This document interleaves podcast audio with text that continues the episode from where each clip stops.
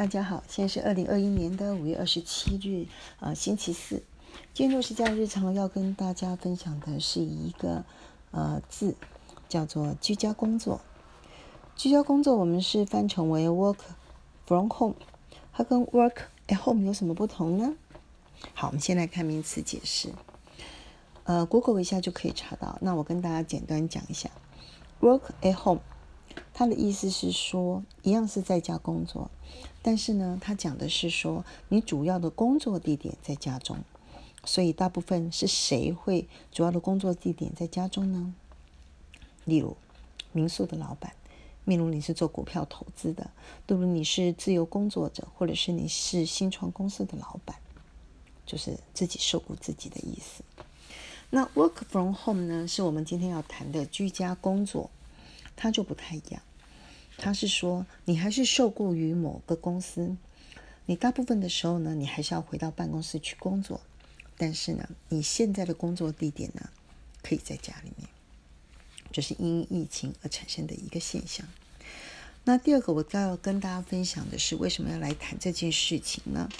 今天呢，呃，我们来听，呃，又是家人在听那个呃 News 酒吧。啊，有关于经济学不经济学不玄这个端言的时候，我觉得非常的有趣，大家可以去 Google 一下来听。那六十家人只是摘述几个重点跟大家分享。那我先想我个人的感想跟结论是：work from home，甚至 work from anywhere，啊，它是一个趋势。那疫情让它呢回不去了，所以不要迟疑，赶快跟上。好，那我们就来跟大家摘述一下今天呢，呃，这个经济学人学不玄他谈的几个重点。第一个就是对于呃 work from home 这件事情呢，其实在二零一零年到二零一五年疫情还没有爆发之前呢，就曾经呢有过一些的实验。那实验的结果呢，非常的有趣。第一个，呃，他举的例子是，呃。企业的一个电话的客服人员，他们在第一个阶段用抽签的方式呢，把客服人员分成两组。你抽到的话呢，就一组变成在家工作，一组呢就维持现状，在办公室里面来工作。期间一共九个月。结果呢，他们呢，呃，显示的结果是在家工作的人呢，他们发现接听电话的时间增加了百分之九。而接听的电话的数量呢，增加了百分之四。如果你要简单的数学，就是效率增加了百分之十三。而且呢，呃，在家工作的人满意度增加了，他们的离职率下降。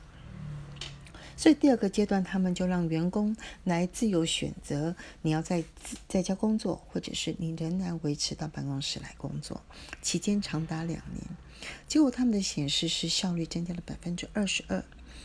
好处这么多。所以，不管在个人或企业呢，都认为是利大于利大于弊。那这里面比较显著的缺点是，个人呢，他们有发现，他们如果留在啊在家工作的话，他们的升迁是比较不利的。所以这里面呢，预估呢，可能就是跟所谓的跟主管如果少接接触，就没有被想到，也就是我们现在在讲的曝光度很重要。那第二个例子呢是，嗯，美国他们的专利与商标局曾经做过的实验，他们对于专利的审查官进行呃在家工作的一个实验，他们原来都是要到华盛顿 DC 去工作的，那他们的方法也是用抽签，那用长达两年的时间按季抽出，呃，可以在家工作的专利审查官。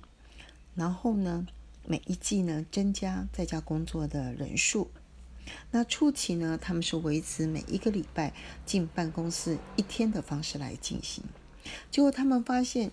在家工作的审查量增加了百分之四点四，也就是说效率是增加的。那他们就把它预估产业的产值呢，因为专利的审查速度增加了，他们预估利益可以增加十三亿的美金。所以他们就觉得要大力的推展，所以到了第二个阶段呢，他们就不仅呢，嗯，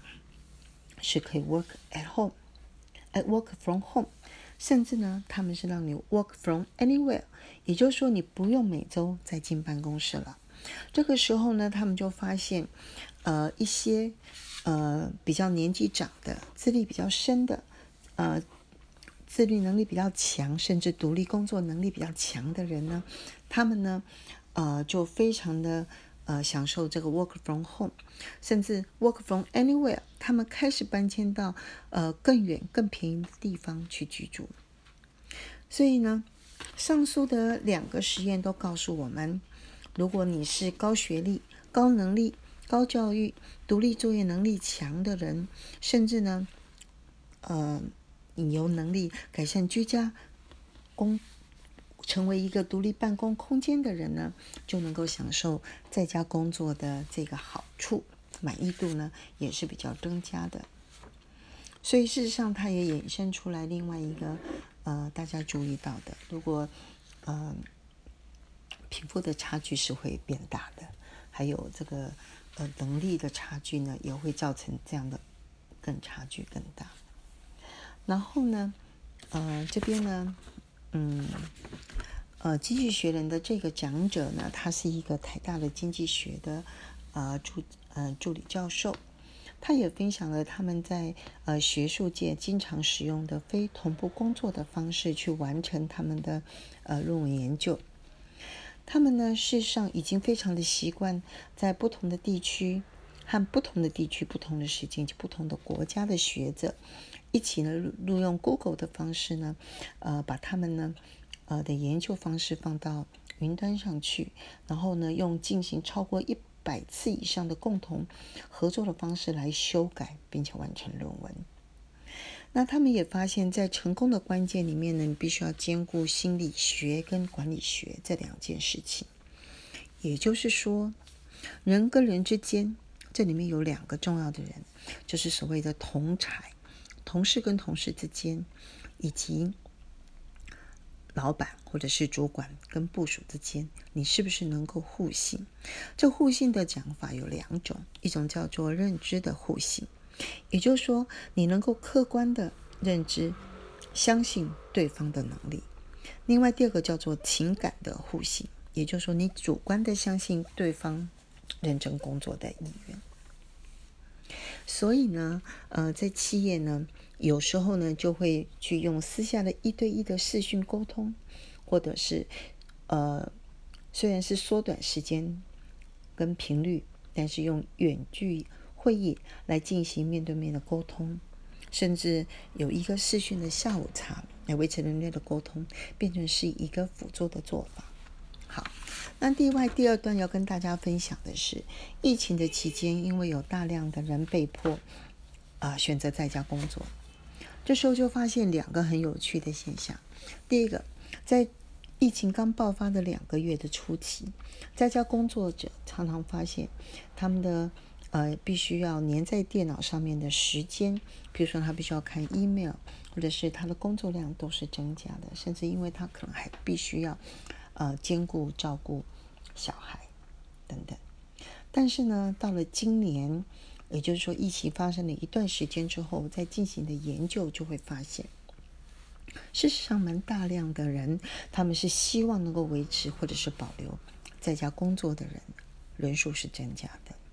甚至他们做过一个问卷，说：如果你减薪的话，你减薪多少？你还是选择愿意继续留在在家工作？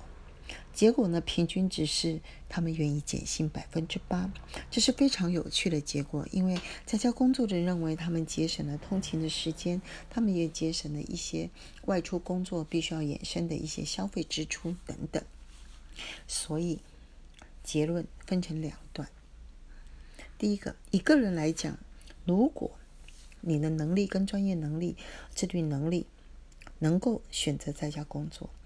你有能力把你的居家改成一个比较良善的办公环境，work from home 是一个利大于弊的选择。